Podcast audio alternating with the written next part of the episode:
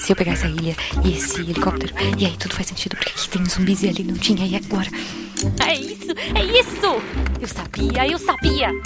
Guaxaverso existe. Como assim? Você entendeu a referência do último episódio? Olha só, faz Tá, o todo Guaxa sabe o Espera. O que é o Guaxaverso? Era só uma questão de tempo. Todos O Guaxaverso sempre conhecer o existiu. Então nós finalmente Eu quero entender o Guaxaverso. Alguém me explica o que é o Guaxaverso? É, pessoal, não existe Guaxaverso. Eu acredito no Guaxaverso. Mas supondo que ele exista. Guaxaverso, onde o que não existe é debatido. Olá, eu sou Marcelo Guaxinim. Eu sou narrador, produtor, idealizador e podcaster do Realidades Paralelas do Guaxinim. Pra quem não sabe, o Guaxaverso é o nosso antigo escudo do mestre, que antes era no fim dos episódios, e agora ele se tornou um podcast próprio, que sai nas quintas-feiras que não tem episódio regular, e nele, além de comentar sobre o episódio, eu leio seus comentários. Esse episódio vai falar sobre o episódio 66 do RP Guacha, Cavaleiros Arco-Íris, o Último Corvo. Acho que o mais básico que eu posso dizer pra vocês, ele é um Cavaleiros Arco-Íris Begins, ele se passa antes de um outro episódio que também tá no feed. Os Cavaleiros Arco-Íris foi o episódio 8 do RP Guacha. É um episódio muito amado por todo mundo. Tu falar no post dele, tem arte dos fãs, o pessoal comentou bastante na época. Esse episódio ele foi gravado no início de janeiro de 2020, mas aí ele foi para um, pra um editor que durante a pandemia acabou não tendo mais tempo para editar. Aí ficou bastante tempo com ele, depois ele me repassou de volta o episódio, e daí eu passei pro Rafael Zorzal, que foi quem acabou editando, né? E o Rafael Zorzal já tinha outros episódios para editar, ele foi deixando. Então esse episódio acabou ficando um ano parado. Os jogadores até achavam que não ia sair mais, mas a, culpa não, não foi minha, né? Foi, sei lá, rolou uma pandemia que acabou afetando algumas pessoas. Mas respondendo as perguntas que vocês deixaram no post. O primeiro comentário lá é do Tô Desistindo. Ele escreveu: Muitas ideias nessa floresta. Festa dos gatos, invasão das arpias, guerra dos cachorros. Ótimo cast. Aí ele botou escondidinho, né? A Dona Corva, trazida pelas arpias que curte gatos, é a velha do episódio 1 das gatas? Teoria do Big N, brincando. Não, não é ela, mas. Bruxas costumam gostar de, de gatos, fica o, o registro. Bruno Camargo de Oliveira, como sempre, ótimo episódio. Obrigado, Bruno. Spoiler: chorei rindo do anil ser fissurado em rabão desde criança. A família Corvo são os antecessores do Corvo do segundo episódio ou são criadores de cela terrorista? Não, pessoal, eu apenas gosto de Corvo, gente. É só isso. Calma. É, esse episódio, esse sim, 100% de certeza, não tem ligação com o episódio do Corvo, tá? E sim, esse Mágico Cavaleiros Arco-Íris Begins é um anil Begins. Onyx DF escreveu: Terminei o episódio pensando. Em uma batalha crossover entre Cavaleiros Arco-Íris e Cavaleiros do Bicho, quem ganha? Então, os Cavaleiros Arco-Íris são soldados bem treinados com uma espada e uma capa colorida. Os Cavaleiros do Bicho, eles são personagens de anime. Então eles acabam sendo um pouquinho mais poderosos. Eu esperaria o episódio 4 de Cavaleiros do, do Bicho, que tá atrasado também, a gente peça desculpa. Mas também, volto a dizer, para quem não notou, ano passado foi um ano diferente. Mas eu apostaria nos Cavaleiros do Bicho. Espero que eles nunca precisem se enfrentar, para ser mais exato, né? Ivan Rabelo, opa, primeira vez que eu tomo coragem de comentar aqui. Não precisa ter coragem, gente, é só escrever qualquer coisa. Eu, eu gravo qualquer coisa e lanço no feed se vocês gostam. Você pode escrever qualquer coisa também. Eu estou com uma dúvida sobre a magia desse mundo. Sabemos que a família gato se transforma em gatos na floresta, a família corvo em corvos, e assim por diante. Spoiler do início do episódio. Mas o que acontece quando uma família se mistura? Se o casamento tivesse acontecido no início do episódio, o que prevaleceria na hora da floresta fazer sua magia? Corvo ou aranha? Essa magia só se aplica a esse povo ou é uma coisa da floresta? E quem quer que entre pode e vai ser afetado por ela? Isso tem alguma ligação com a dimensão da Sinem no episódio da xerife? E são as centelhas mágicas alterando as pessoas e transformando esse povo em híbridos animais ou outros povos em elfos e por aí vai? Vamos por partes, vamos lá. É, nesse mundo, quando duas famílias casam, o casal escolhe um sobrenome para si. Normalmente não envolve ser homem ou mulher, mas da família mais importante é, costuma prevalecer. Tu escolheu o teu sobrenome, ele é teu sobrenome. O teu sobrenome da família, caso tu tenha mudado, ele se torna secundário. Da mesma forma que os Cavaleiros Arco-Íris, ao se tornarem cavaleiros, é, o seu sobrenome ele é apagado, né? Embora, é, no fundo, como a gente viu, o Cavaleiro Anil original ele ainda se sentia um corvo. Mas se, por exemplo, ele fosse pela floresta, ele permaneceria puro. Essa é uma das ideias de quando os Cavaleiros do Arco-Íris foram criados lá atrás. Essa magia da transformação é da floresta. A muralha em volta da cidade, como a gente viu lá no episódio 8, ela serve para evitar que essa magia entre na cidade.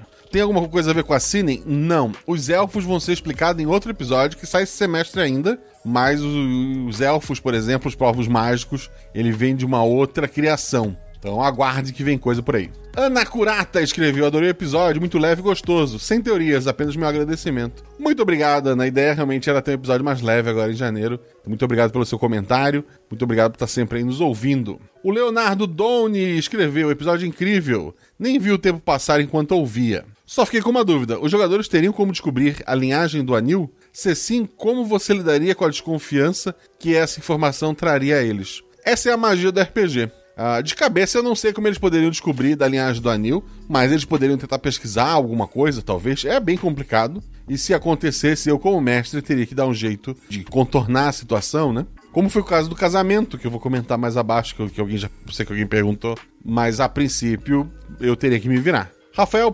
Pigoso escreveu: Olá, primeira vez que comento, porque finalmente consegui ouvir com antecedência o episódio. Adorei o começo do episódio com a discussão política. Gostei das várias referências às situações do nosso mundo em relação a eleições. Foi intencional ou foi subconsciente? Em especial o comentário do Ricardo sobre não ser a hora de aventuras. Isso lembrou tanto o editorial de um certo jornal para as eleições paulistanas. Eu gravei isso em janeiro, os jogadores estão de prova. Ah, é óbvio que o RP Guacha, como qualquer produção no universo, ela acaba tendo uma influenciazinha política. Isso é inevitável, gente. Tudo é político no mundo, mas não foi nada assim direcionado e intencional. Foi apenas uma ideia geral a ser debatida ali. Já outra pergunta que fiquei foi sobre o poder da Ariadne. A personagem tentou usar algo relacionado ao seu sobrenome, porém não era bem o que foi proposto. Pode falar qual seria o poder dela e dos corvos? Novamente, parabéns pelo episódio ao mestre e aos jogadores poder, tu diz, de, de, do, do, animal, é porque uma coisa é o teu olho enxergar um pouco melhor como o da coruja. A outra é tu começar a produzir teia, sei lá, alguma coisa que poderia acontecer. Talvez levasse muito mais tempo. Talvez ela tivesse uma facilidade para escalar, tipo Homem-Aranha. Mas assim, é, ia dependendo do que o jogador me falasse e da situação, a gente ia criando ali em cima, uma história coletiva, né? Mas a princípio eu não tinha pensado nada, até porque quando eu pensei na aventura, eu não sabia com antecedência qual era o sobrenome dos jogadores. Eu, eu disse para os jogadores: vocês podem ter o animal que quiser de sobrenome, menos corvo, porque corvo vai ser de um NPC que já está pronto. E daí eles cada um pensou que queria, né? Não sei, dependendo do que o jogador falasse, a gente podia tentar criar alguma coisa. Mas teria que ser algo sutil, porque a transformação leva muito tempo. A própria Matilda, que está há anos na floresta, ela ainda não virou uma arpia, que é o destino que ela vai tomar. Ela estava querendo penas e tal, mas ela ainda não conseguia voar. E um dia talvez todos ali sejam corvos. O Alan Betelli escreveu: Eu queria ver um episódio e se o candidato da família Corvo aceitasse o casamento. Aliás, fica a dica, Guacha. Uma meta para fazer episódios curtinhos contando alguns e se de episódios emblemáticos. Olha, é uma ideia bacana, eu posso pensar nisso. Seria mais trabalho para mim, que por enquanto não tá dando, eu mal tô tendo tempo fazer as outras coisas. Mas, ok, tá anotado aqui. É uma excelente ideia. O, o gargalo é tempo, né? A gente vai estar tá dedicando a isso.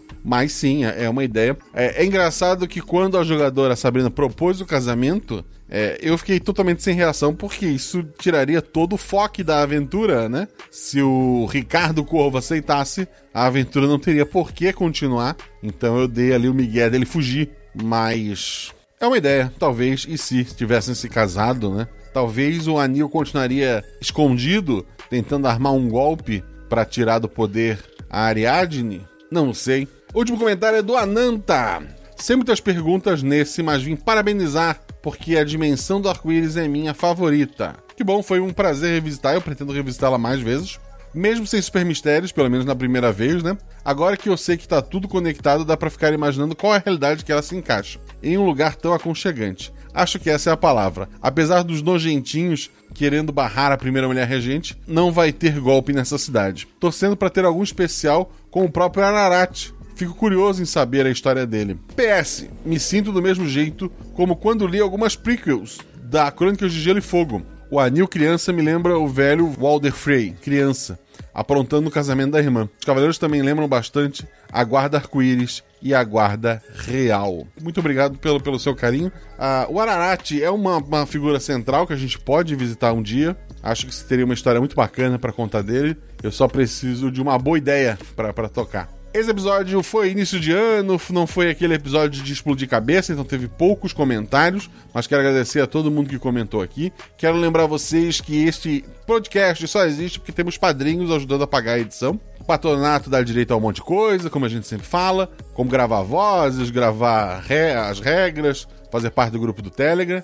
Mas eu tô aqui hoje para agradecer os novos padrinhos. Então eu quero agradecer ao Victor Teruya, ao Leonardo Sander Stucker, ao Silvio Mizono Rodrigues, ao Felipe Mota, a Fernanda Alves de Carvalho, ao Marcos Assunção, ao Paulo Colares, a Joana Albuquerque, ao Marcos Henrique Santos Ferreira, ao Gabriel Alexandre, a Lana Sabiron, é, de novo, ela deu problema e assinou de novo. João Paulo Buncho, é, também, né, em casal, olha só. Denis Carvalho, o Josair Gonçalves Júnior, o Vitor Pra Medeiros, Carlos Vitor, Alexandre Acioli, Maurício Jussum, Evandro Hoffman, Marcos Matias, ao Alfa, ao Lucas Costa Braga e ao Matheus Belo. Muito obrigado a todos vocês que apoiaram esse projeto. Muito obrigado. Isso faz com que saiam cada vez mais episódios. Um beijo no coração de vocês. E semana que vem teremos um casamento no seu feed.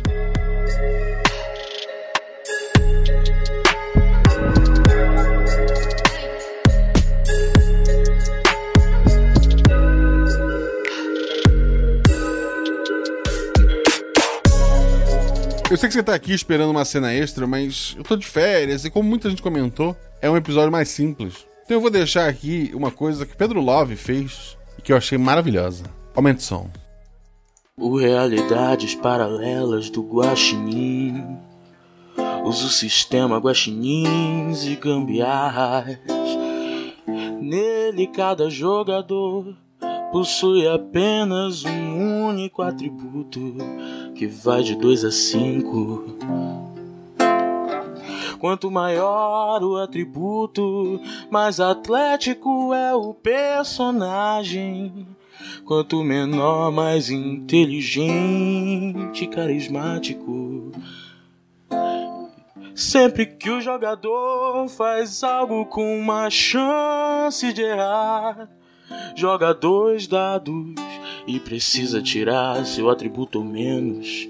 Para ataques e ações físicas, seu atributo ou mais. Para ações intelectuais ou sociais. E se a jogada for fácil ou tiver algum auxílio, joga um dado a mais. Se a jogada for difícil, rola-se um dado a menos. Eu sou Pedro Love. Eu sou padrinho do RP Guacha, porque essas histórias incríveis me fizeram expandir o que eu conhecia por RPG.